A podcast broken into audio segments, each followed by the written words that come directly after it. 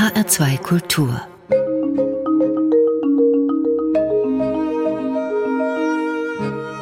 Doppelkopf Michelangelo hätte bei ihm gekauft, Picasso auch. Sicher hätte auch Yves Klein, der Schöpfer eines ganz speziellen blauen Farbtons, bei ihm angeklopft. Bei David Krämer. Willkommen, Herr Krämer. Hallo. Sie sind weltweit gefragt als Hersteller und Lieferant einzigartiger Farbpigmente. Ich freue mich auf unser Gespräch im HR2 Doppelkopf. Ich bin Ulla Azad. Herr Krämer, wie viele Farben haben Sie im Kopf? Im Kopf, das ist eine gute Frage. Ähm, sehr viele.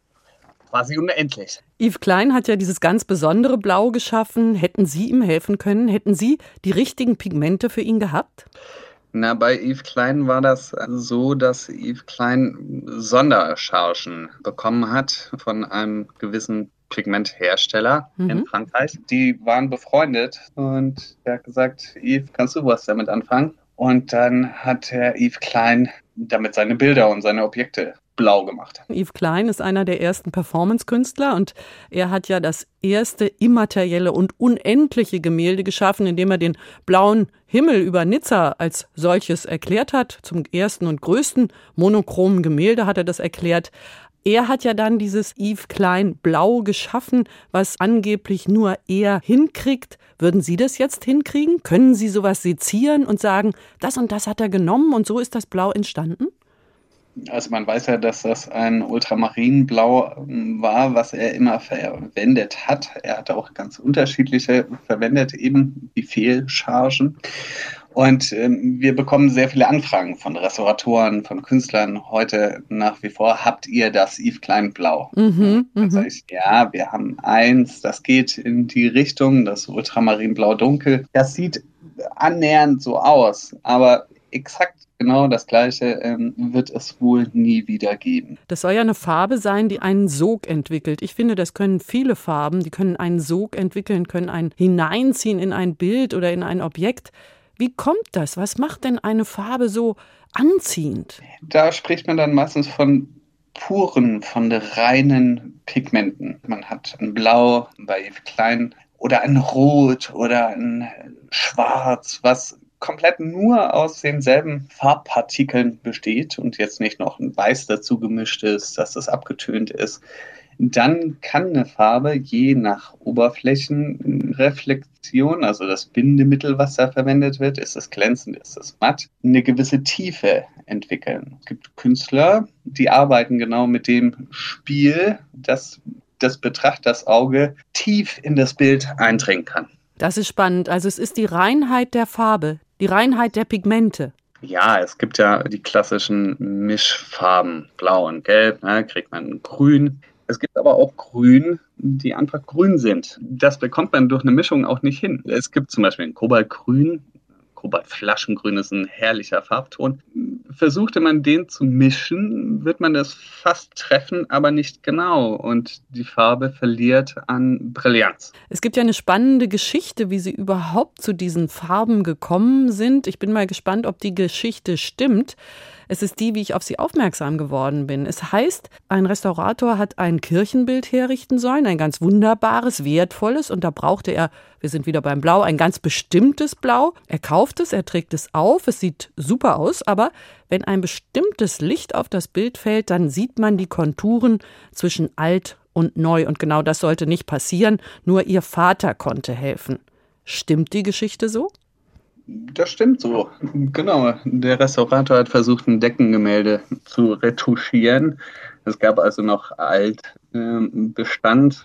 Und er hat ein modernes Kobaltblau verwendet, weil er gedacht hat, ja, das sieht aus wie Kobaltblau. Ähm, der Farbton stimmt, ähm, wenn er sich das tagsüber anschaut und hat angefangen, das zu retuschieren als es dämmerig wurde und das Licht sich geändert hat, also die Temperatur im Licht, hat man ganz klar gesehen, wo ist das Alte, wo ist das Neue. Und dann hat er sich gefragt, wie haben die das damals gemacht? Da kam mein Vater ins Spiel, der Chemiker ist und damals noch nichts mit Farben zu tun hatte, das aber auch spannend fand und sich da reingefuchst hat. Der sollte das mischen, ja, eine chemische Formel irgendwie entwickeln und dann diese Farbe mischen?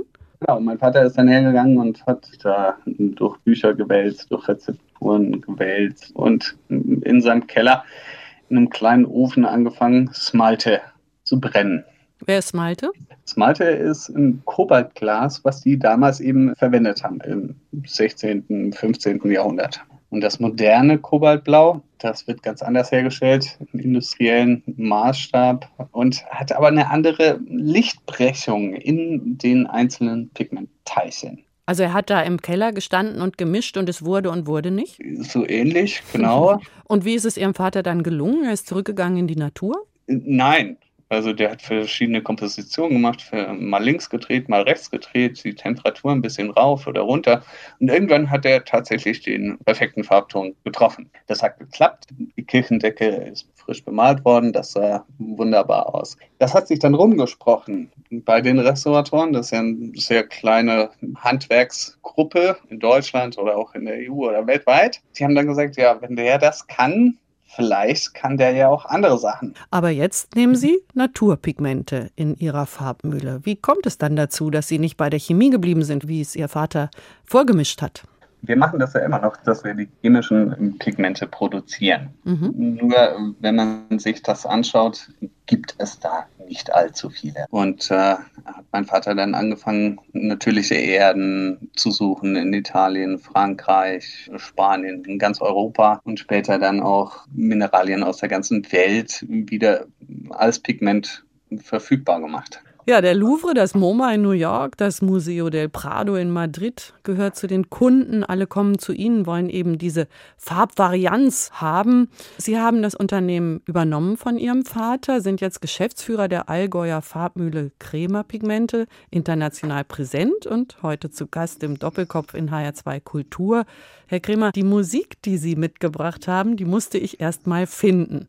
Ich habe dann eine geschätzte Kollegin aus der Musikredaktion gefragt und sie hat mit, ich zitiere jetzt, mit bewundernden Schmatzgeräuschen geantwortet und mir erklärt, das sei etwas ganz Besonderes, distinguierte elektronische Musik, Folktronika, alternative elektronische Musik.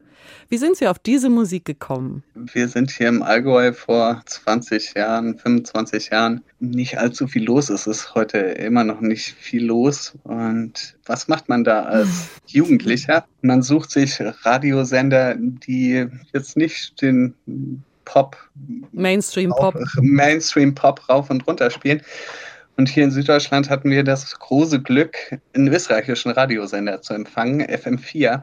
Mhm. Und die haben schon sehr früh angefangen, elektronische Musik zu spielen. Ausgefallene Sachen, alternativen Rock, Themenabende, Nächte, die wir dann hier auf dem Land genießen konnten wir sind dann auch schon früh mit 15, 16 nach Holland auf Festivals gefahren oder nach Ungarn auf das Schicket Festival und kann es jetzt leider nicht so schön ausdrücken wie Ihre Kollegin.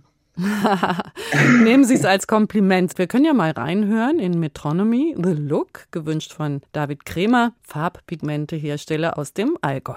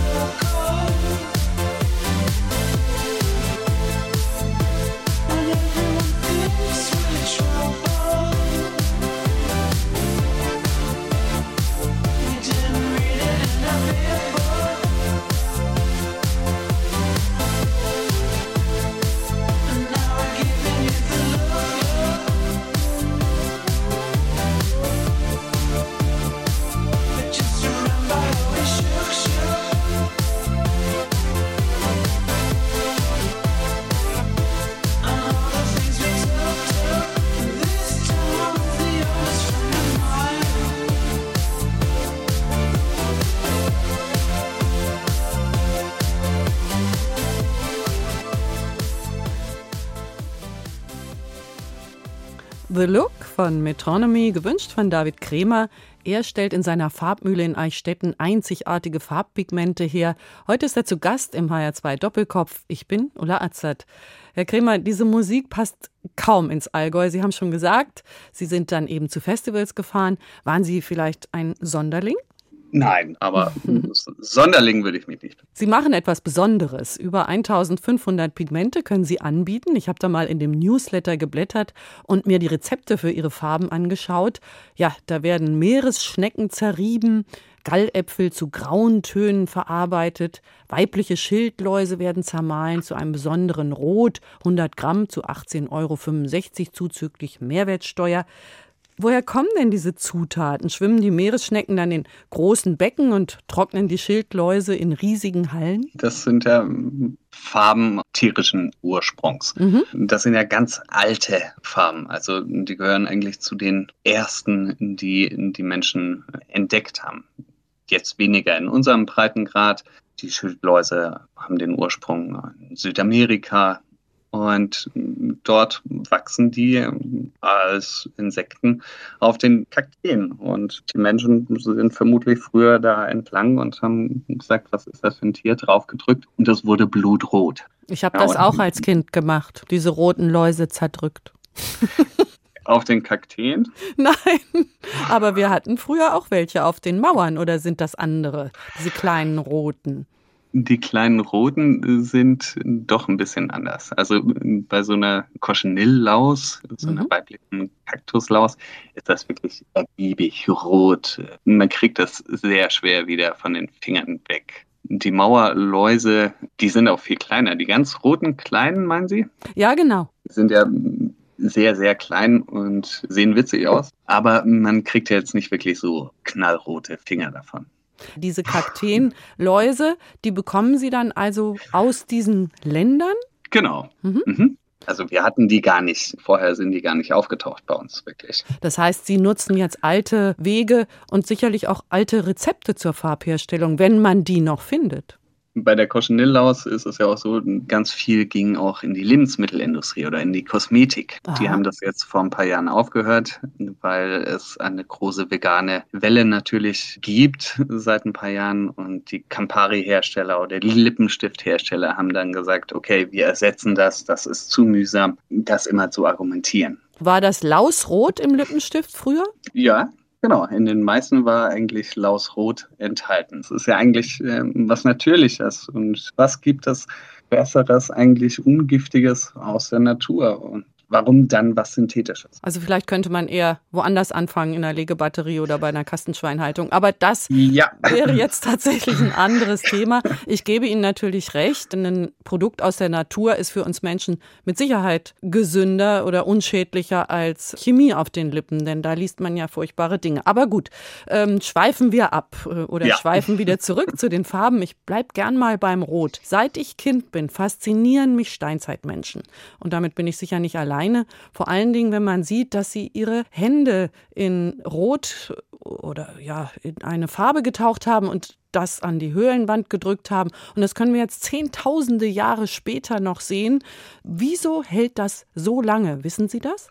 Naja, das ist ein Mineral, das ist durch ähm, verschiedene Umwelteinflüsse entstanden. Das gab es ja schon vor den Steinzeitmenschen, sage ich mal. Das liegt da schon seit äh, Millionen von Jahren und ähm, hat sich in gewisser Konstellation nicht verändert. Das Rot oder das Gelb, was die meistens zur Verfügung hatten, ähm, sind meistens Eisenoxide, die ähm, sehr stabil sind. Witterung stabil, ähm, stabil vor Licht. Aber wenn ich ein Eisenoxid irgendwo finde, kann ich vielleicht dran rumreiben und habe das dann auf meinem Finger. Wie haben die denn das auf ihre ganze Hand gekriegt?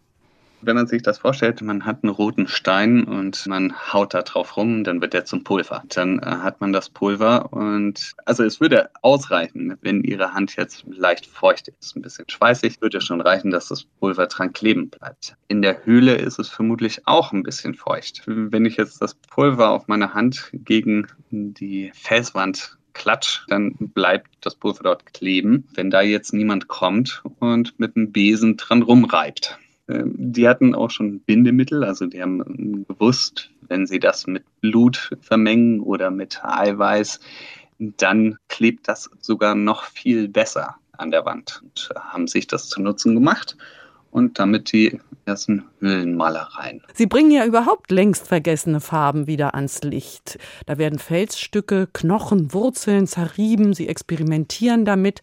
Was genau machen Sie da?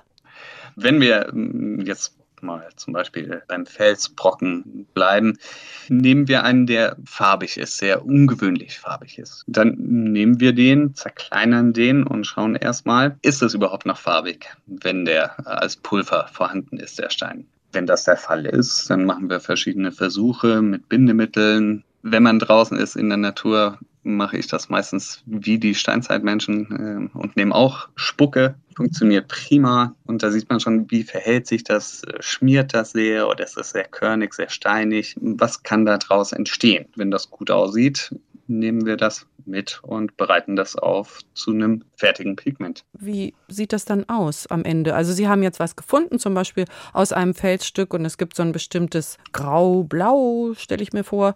Und dann kommt es in ein Gläschen und wird verkauft? Genau. Wir, wie, wie Sie auch schon gesehen haben bei uns auf der Seite, es gibt sehr unterschiedliche Rohstoffe. Wir sind eigentlich auch ein klassischer Rohstoffhandel. Also wir haben Knochen, wir haben Steine, wir haben Pflanzen, wie Wurzeln. Der Anwender, der Künstler, der Restaurator, der Handwerker, der kann sich daraus dann seine gewünschte Farbe mischen. Also zum Beispiel eine Aquarellfarbe Dafür braucht er dann noch ein Gummi Arabicum, damit das auf dem Papier kleben bleibt. Oder der Ölmaler hm, braucht noch ein Leinöl oder ein Walnussöl, um sich seine Ölfarbe anzureiben. Mhm. Wenn Sie durch die Natur gehen oder aus dem Fenster schauen, sehen Sie dann tatsächlich noch einen Baum, ein Haus, eine Blüte oder sehen Sie Farbpigmente? Man sieht natürlich immer noch ähm, ein Haus, einen Baum, aber schaut, schaut schon auf die Nuancen. Wie sieht der Baum aus? Ähm, wie ist das Haus angemalt? Was für Farben haben die Blätter? Bei Häusern ist das sehr spannend, was da die letzten Jahre auch entstanden ist für grelle Gelbs oder Grüns oder Blaus, die die Menschen sich ähm, an ihrer Hauswand machen. Welche Farben tun Ihnen weh? Ja, jetzt gerade in der Architektur komme ich nicht so gut klar mit grellen Gelbs oder Knallgrün oder ein Hellblau oder ein Rosa. Das finde ich fügt sich oft nicht so in die landschaftliche Architektur ein und das tut dann weh.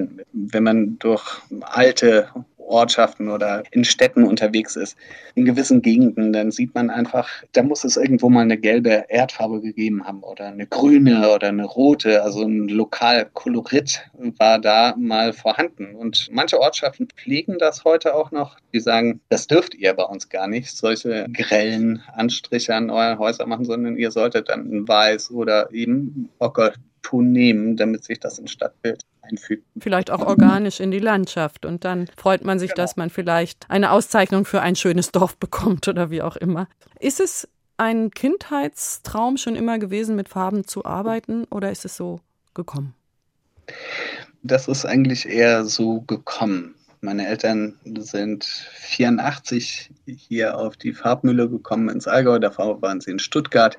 Ich war damals eins und mit meinen zwei Schwestern sind wir hier in der Farbmühle aufgewachsen. Durften Sie da drin wühlen? In den Farben? Punchen? Wir durften in den Farben wühlen und punchen und mussten auch oder durften auch mithelfen, die zu verpacken, die zu graben, die zu produzieren. Also es wurde am Frühstück besprochen, was für Techniken die Handwerker benötigen oder was für Materialien die wieder benötigen für dieses Objekt oder für jenes Objekt. Das war eigentlich umgeben permanent. Das war was ganz Normales. Wir hören nochmal Musik. Black Sands, schwarzer Sand. Hat es einen besonderen Grund, dass Sie sich diesen Titel gewünscht haben? Nein, das finde ich ein sehr schönes Lied. Black Sands von Bonobo, gewünscht von David Kremer. Zu Gast im Doppelkopf mit Ulla Azert in HR2 Kultur.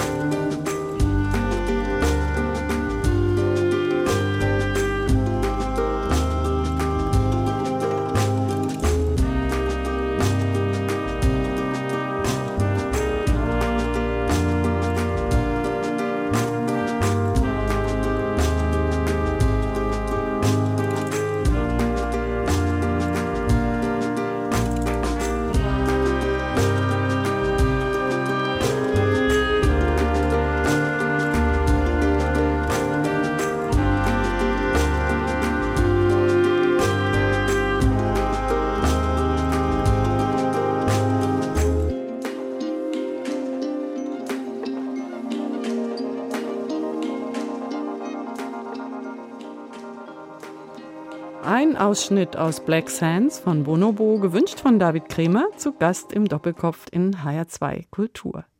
Herr Kremer, seit fast 50 Jahren liefern Sie weltweit Farbpigmente für die Denkmalpflege, die Restaurierung, die Malerei.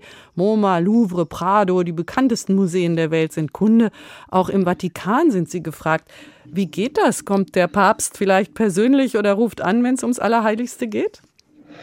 Der Papst war noch nie da und hat auch selber noch nie angerufen. Schade eigentlich. ja, ich stelle mir das äh, schwierig vor, weil man muss doch vor Ort gucken, entweder Sie oder der Kunde, denn das ist ja was sehr Sinnliches, diese richtige Farbe bzw. das richtige Pigment auszuwählen. Wenn ich mir jetzt vorstelle, ich würde was wollen und ich würde sagen, ich brauche ein Kirschrot. Das gibt doch hunderte Kirschen oder 50 verschiedene Sorten. Wie funktioniert das? Wie kann man ein Farbpigment bei Ihnen ordern? Der Vatikan oder die Kirche hat ja eine sehr lange Tradition, gerade auch die katholische Kirche in der Malerei. Wenn Sie in eine katholische Kirche gehen, da gibt es immer farbige Gemälde. Die Kirche war lange der Hauptauftraggeber auch von solchen monumentalen Gemälden, von Kirchen, die sie ausmalen haben lassen. Also ich denke, der Vatikan hat ein enormes Archiv an Farben, die verwendet wurden, die sie traditionell eingesetzt haben. Da taucht dann auf, sie brauchen einen Zinnober, sie brauchen einen Azurit, die brauchen einen Malachit, einen Elfenbeinschwarz. Und dann ist das relativ einfach für die, bei uns auf der Seite zu schauen oder auch im Telefongespräch das zu erörtern, was für Pigmente sie benötigen. Die haben vielleicht auch noch die alten Rezepte, wie das Gewand ihrer Figuren auch bemalt werden muss, könnte ich mir vorstellen. Das sind ja auch ganz bestimmte Farben, die auch bestimmte Botschaften aussenden sollen. Aber wenn man von der Kirche weggeht und ich als Normalmaler sage, ich brauche ein Kirschrot. Funktioniert das? Das funktioniert, aber wir müssen uns darüber unterhalten, was für eine Kirsche Sie sich vorstellen. Ist das, das eine dunkle Kirsche? Eine Schattenmorelle. Dann kann man schon näher an die Farbtone herankommen und dann auch ein Pigment dafür finden. Wir haben kein Kirschrot als Pigmentbezeichnung bei uns im Sortiment. Das gibt es nicht. Aber wir finden da bestimmt, was Ihnen auch gefallen würde. Wie wichtig ist denn, dass Sie oder der Kunde vor Ort sind? Wenn der Kunde zu uns kommen kann und unsere Farben in die Hand nehmen kann und ähm, Versuche machen kann mit den Pigmenten in seinem gewünschten Bindemittel, dann ist das der Idealfall. Wenn wir jetzt sagen, wir sind auf einer Messe, dann ist das auch schon mal hilfreich. Oder wir besuchen an Kunden. Aber dann können wir nicht alle Farben mitnehmen. Das hm. wäre einfach zu viel. Kein Musterköfferchen. Gibt es eigentlich eine Herausforderung, die Sie noch nicht gelöst haben? Also wenn einer ein ganz bestimmtes Grau oder auch da gibt es ja hunderte von Schattierungen. Wenn jemand eine ganz bestimmte Nuance will, Sie können sie nicht liefern? Ja klar, dann äh, müssen wir aufgeben aber wir versuchen das doch schon sehr ergiebig zum Ergebnis zu kommen. Geben da auch nicht so schnell auf. Also das gibt schon oft, dass Kunden mit einem Wunsch zu uns kommen und wir sagen, ja, wir versuchen das mal, aber das zieht sich dann doch über ein Viertel oder ein halbes Jahr sogar hin, bis man dann zu dem gewünschten Ergebnis kommt. Haben Sie ein Beispiel? Wir hatten vor kurzem den Auftrag, Schellackplatten zu einem Schwarz zu verarbeiten das war nicht so einfach. Das liegt einfach aber auch an dem Material, dem Shellac. Der Shellac, wenn er warm wird, der klebt. So, und wenn man ähm, jetzt so eine alte Shellac-Platte zerkleinert, dann entsteht Reibung und es fängt an zu kleben. So, und ähm, wie macht man das dann? Ja. Friert man die Platte erst ein und malt das dann, dann hat man andere Probleme, zieht das wieder Wasser und klebt auch wieder und das war nicht so einfach. Ist das Geheimnis, Firmengeheimnis? Warum oder wofür braucht man zerkleinerte Schellackplatten beziehungsweise das Schwarz aus Schellackplatten? Also das stelle ich gar nicht in Frage, was unsere Kunden mit ihren Objekten machen, die sie zu uns bringen und sagen, ich hätte gern ein Pigment raus. Ich weiß es nicht, was der Kunde damit gemacht hat. Sicher, aber es gibt kein Gespräch, also nicht zwingend ein Gespräch nach dem Motto, was ist das Motiv oder was will man damit machen, sondern es geht einfach dann darum, eine Dienstleistung zu erbringen. Ja, mhm. also ganz viele Kunden äh, möchten das auch, denke ich, nicht immer sagen. Sie beschaffen sich einen einzigartigen Rohstoff, wo nur sie darauf Zugriff haben und haben dann eine Idee als erster und äh, machen dann was damit. Wir wissen auch ganz oft gar nicht, wer sind unsere Kunden. Mhm. Also ähm, wenn man sich vorstellt, das ist ein großes Künstleratelier, das heißt äh, Sunshine Limited. Wer da dahinter steckt, das erfährt man dann vielleicht Jahre später erst, wenn man irgendwo einen Zusammenhang in einer Ausstellung sieht. Aber wer das dann genau ist, hm, fragen wir auch nicht. Erkennen Sie eine Farbe wieder? Angenommen, Sie gehen in eine Ausstellung oder Sie gehen in eine Kirche und sagen, oh, das kommt aus unserem Haus? Ja, das sieht man schon. Also es gibt Farbtöne bei Ultramarinblau. Das ist ein sehr gängiger Farbton, da würde ich das nicht behaupten. Aber andere Farbtöne, Erden, also natürliche Mineralien, da kann man das schon ziemlich genau sagen und sagen, ah, das ist er und ah, super, das sieht jetzt schön aus, ähm, was er da draus gemacht hat. Haben Sie eine Lieblingsfarbe? Hm, alle sind schön. Dann gebe ich Ihnen eine schwierige Farbe, wie ich finde, schwierige Farbe. Grün. Welches Grün wäre das, was Sie am meisten schätzen oder kann man das auch nicht sagen? Das kann man nicht unbedingt sagen. Es gibt in der Natur sehr wenig Grün. Bitte? Ich dachte, da gibt es ja, ganz viel. man sagt doch, ich gehe ins Grüne. Ich gehe ins Grüne, ja. Da meint man die Botanik meistens und nicht die Geologie. Wenn man da schaut, was gibt es geologisch für Vorkommen, Grün gibt es nicht sehr oft. Die bayerische grüne Erde finde ich ein super Farbton. Die russische grüne Erde gefällt mir auch sehr gut. Wie unterscheiden die sich? Können Sie mir die beschreiben? Ich sehe sie nicht. Die russische grüne Erde ist was sehr Tiefes, das gibt es so in der Natur eigentlich oder kennen wir nicht. Es ist was auch sehr, sehr Reines. Die bayerische grüne Erde ist was ganz Natürliches, aber was sehr Schönes. das ist sehr schwierig. Herr Kremer, Sie stellen Pigmente in einer alten Mühle im Allgäu her, Purpur auch zum Beispiel.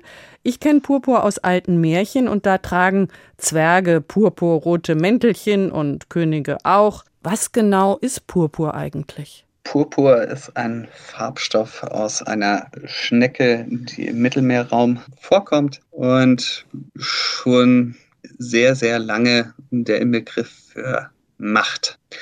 Wenn man schaut, was haben die Könige, wie Sie gerade schon sagten, ähm, für Mäntel, die waren alle rot, die waren alle purpurfarben. Am Anfang waren sie violett und irgendwann wurde der Purpur, aber also es ist was sehr aufwendiges, den Purpur herzustellen aus den Schnecken. Und die sind dann auch irgendwann übergegangen in das Rot, weil das sehr viel einfacher war. Ursprünglich, original, wären die immer noch purpurfarben, also violett. Also die Schnecke ist violett. Die Schnecke ist grau, weiß wie so eine normale Meeresschnecke, sieht auch nicht so auffällig aus. Die Schnecke hat ein Sekret, die hat eine Drüse, die sie benötigt, um sich vor Angriffen zu schützen. Die ist erstmal farblos, aber wenn sie dann mit Sauerstoff in Verbindung kommt, dann verfärbt sich die Flüssigkeit Purpur. Und das ist natürlich aufwendig, aus diesen Schnecken dieses Sekret zu kriegen und daraus einen Purpur zu machen. Und darum haben die Könige das gewollt, weil es so schwierig war. Kann man das so zusammenfassen? Das könnte man so zusammenfassen, weil es eben was ganz Besonderes war und äh, sehr aufwendig war.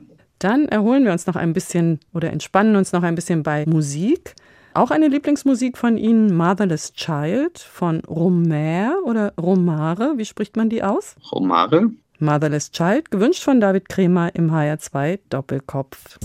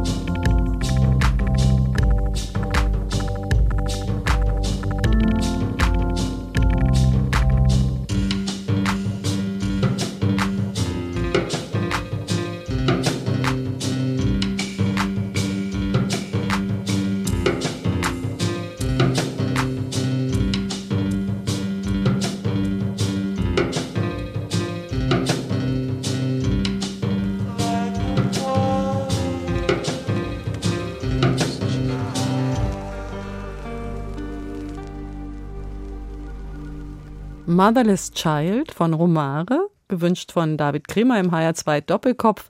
Ich bin Ulla Azad. Wir haben schon erfahren, Purpur war sehr wertvoll, sehr schwierig herzustellen. Darum wollten die Könige das gerne haben, diese Farbe für ihre Machtdemonstration.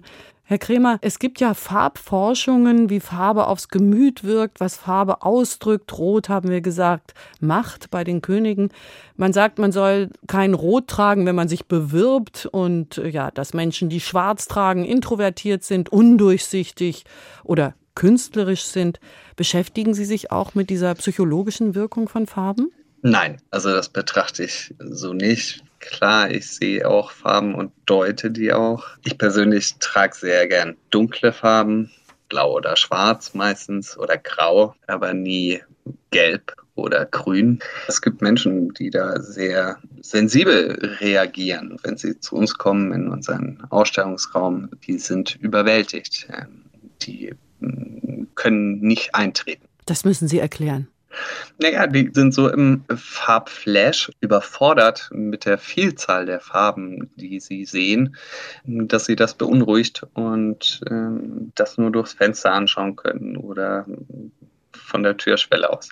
Aber dann müssen wir den Raum noch mal genauer beschreiben. Ich stehe an der Türschwelle und was sehe ich dann? Es ist ein sehr kleiner Raum. Der hat zwei Fenster, eine relativ niedrige Decke. Und das kommt einfach daher, dass es ähm, historische Gebäude hier sind. Alle Wände in diesem Raum sind vollgestellt mit kleinen farbigen Gläschen. Das geht von Rot über Blau, eben alle. Und das sind kleine Gläschen, vielleicht so groß wie einen Daumen? Ja, das sind 30 Milliliter Gläschen, ja, wie zwei Daumen. Mhm. Hm? Ja. Und die stehen fein säuberlich aufgereiht, zum Beispiel lauter Grüns nebeneinander, ganz viele Blautöne nebeneinander. Ist das so? Das ist so, genau. Und dann rot und dann schwarz und weiß. Können die Besucher ausdrücken, warum dieser Farbflash da ist, warum sie nicht weitergehen können? Sie sagen, sie sind überwältigt. Also das muss gar nicht negativ sein. Die freuen sich dann, dass es einen Raum gibt, wo so eine Farbvielfalt vorhanden ist. Das glaube ich. Dass das einen das Herz erwärmt im wahrsten Wortsinn, kann ich mir gut vorstellen. Sie selber tragen dann dunkel, vielleicht um sich abzuheben vom Farbenmeer? Auch gar nicht mal. Mich irritiert das eher, ein gelbes Hemd anzuhaben oder einen roten Pulli. Rote Socken trage ich. Ähm, aber ansonsten, ansonsten ähm, relativ gedeckt, ja. Also ein Hawaii-Hemd wäre jetzt nicht die richtige Wahl? Nein. Haben Sie Vorurteile, wenn jemand sowas trägt oder gucken Sie einfach weg? Nein, ich finde das total gut, wenn Leute sowas tragen und genieße das eigentlich dann auch. Das müssen Sie erklären. Naja, die Menschen sind verschieden und Menschen, die äh, ziehen sich ein violettes T-Shirt an und eine gelbe Hose. Sieht geil aus, aber nicht für mich. Ich versuche ein Bild von Ihnen zusammenzusetzen. Die Musik sagt mir, dass Sie einen außergewöhnlichen Geschmack haben, nicht Mainstream sind, dass es eine sehr entspannende Musik auch ist, eine sehr ruhige Musik, die aber sehr, wenn ich das mal ergänzen darf, sehr gut produziert ist. Man merkt, dass Profis das gemacht haben. Das heißt, Sie stehen auf Qualität.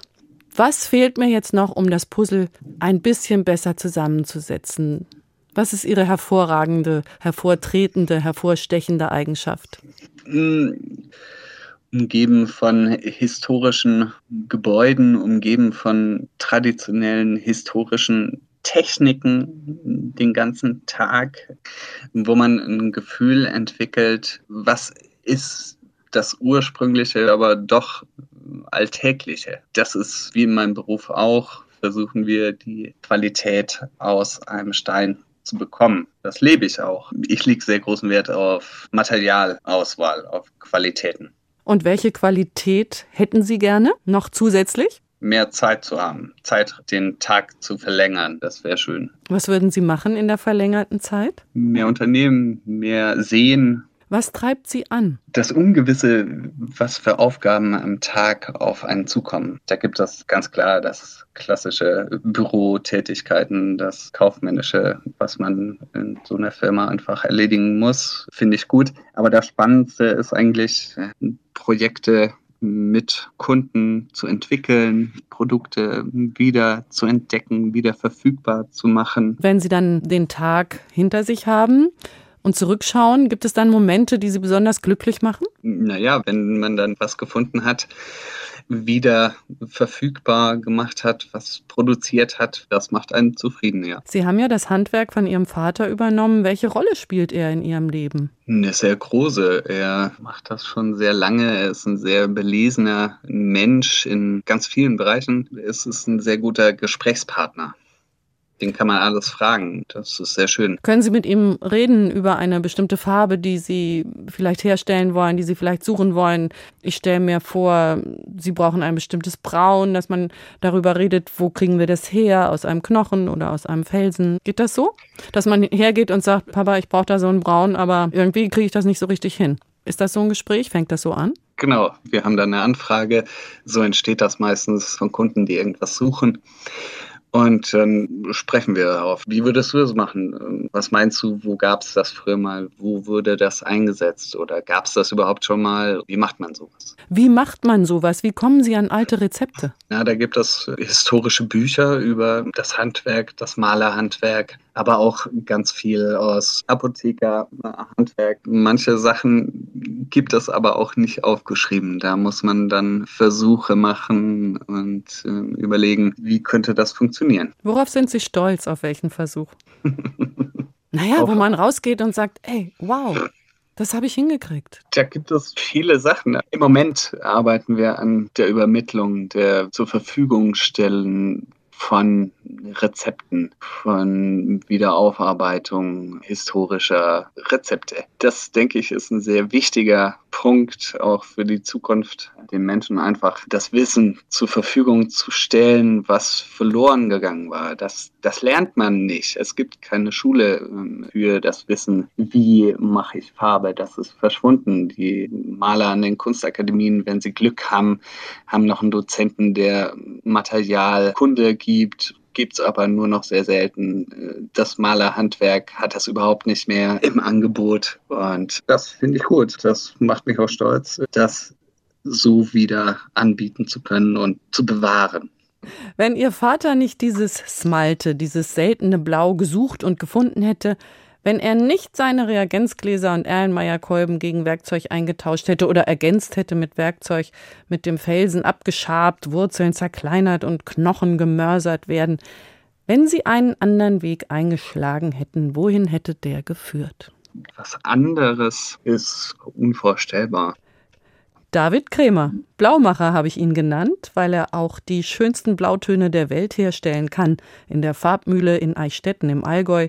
Vielen Dank für den Farbenrausch, den Sie uns heute geboten haben. Danke, dass ich lernen durfte, warum die Farbe der Höhlenmenschen noch heute sichtbar ist. Und wir verabschieden uns mit einem letzten Musikwunsch, Clandestino von Manu Chao.